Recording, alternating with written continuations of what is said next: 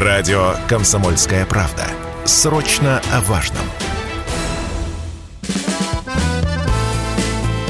Автостопом по России.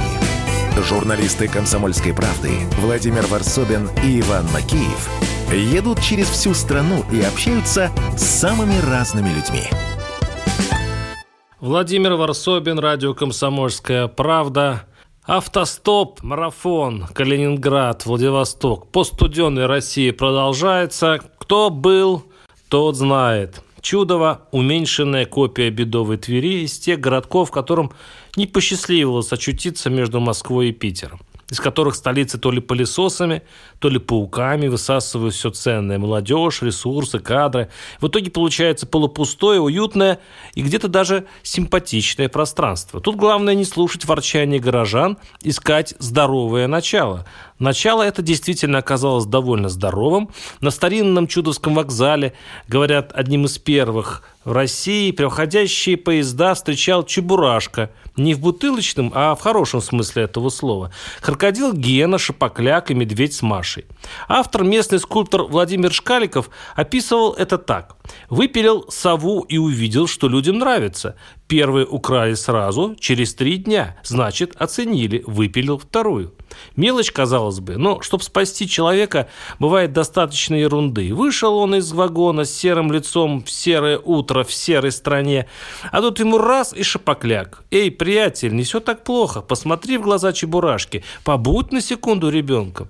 Скажу даже больше, если не выпячивать незначительные проблемы города, а вскользь упоминать лишь его шероховатости, на гербе, например, горящая спичка, а знаменитой спичечной фабрики нет. Чуть-чуть не дотянула она до своего 140-летия. То, пожалуй, тут даже душевно. Иначе не ходило бы от чудова столько легенд что идол Перуна, брошенный в воду при крещении Руси, долго плыл под плач и стон язычников по Волхову, вдруг остановился и пошел против течения, и прозвали то место Чудово. Что однажды заехал в городок бизнесмен, зашел перекусить и по рассеянности оставил сумку с продуктами мясо, рыба, молоко и 50 тысяч долларов. Доехал бизнесмен до Питера, спохватился, прилетел на следующий день в отчаянии.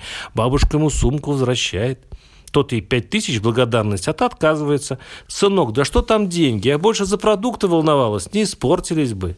И это было так естественно для этих благословенных мест, что Ваня всерьез занялся поисками старушки. Но меня по каянной привычке заинтересовали другие чудеса.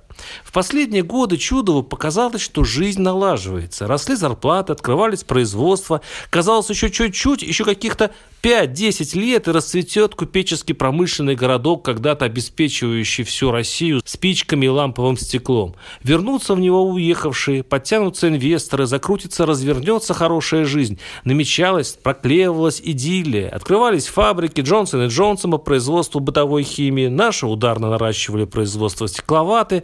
Финны делали элитную фанеру и увозили к себе в Европу.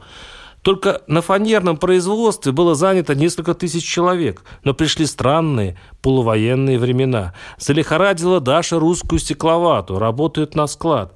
Я работал на финском предприятии, рассказывал Сергей Николаевич, ковыляя на своем «Жигуле» по разбитой дороге к той самой злосчастной гостинице. Хорошие зарплаты, все по-белому, все по-европейски четко. Народ, глядя, как хозяева вкладываются в производство, современные станки, новые цеха, спокойно брал кредиты, ипотеки.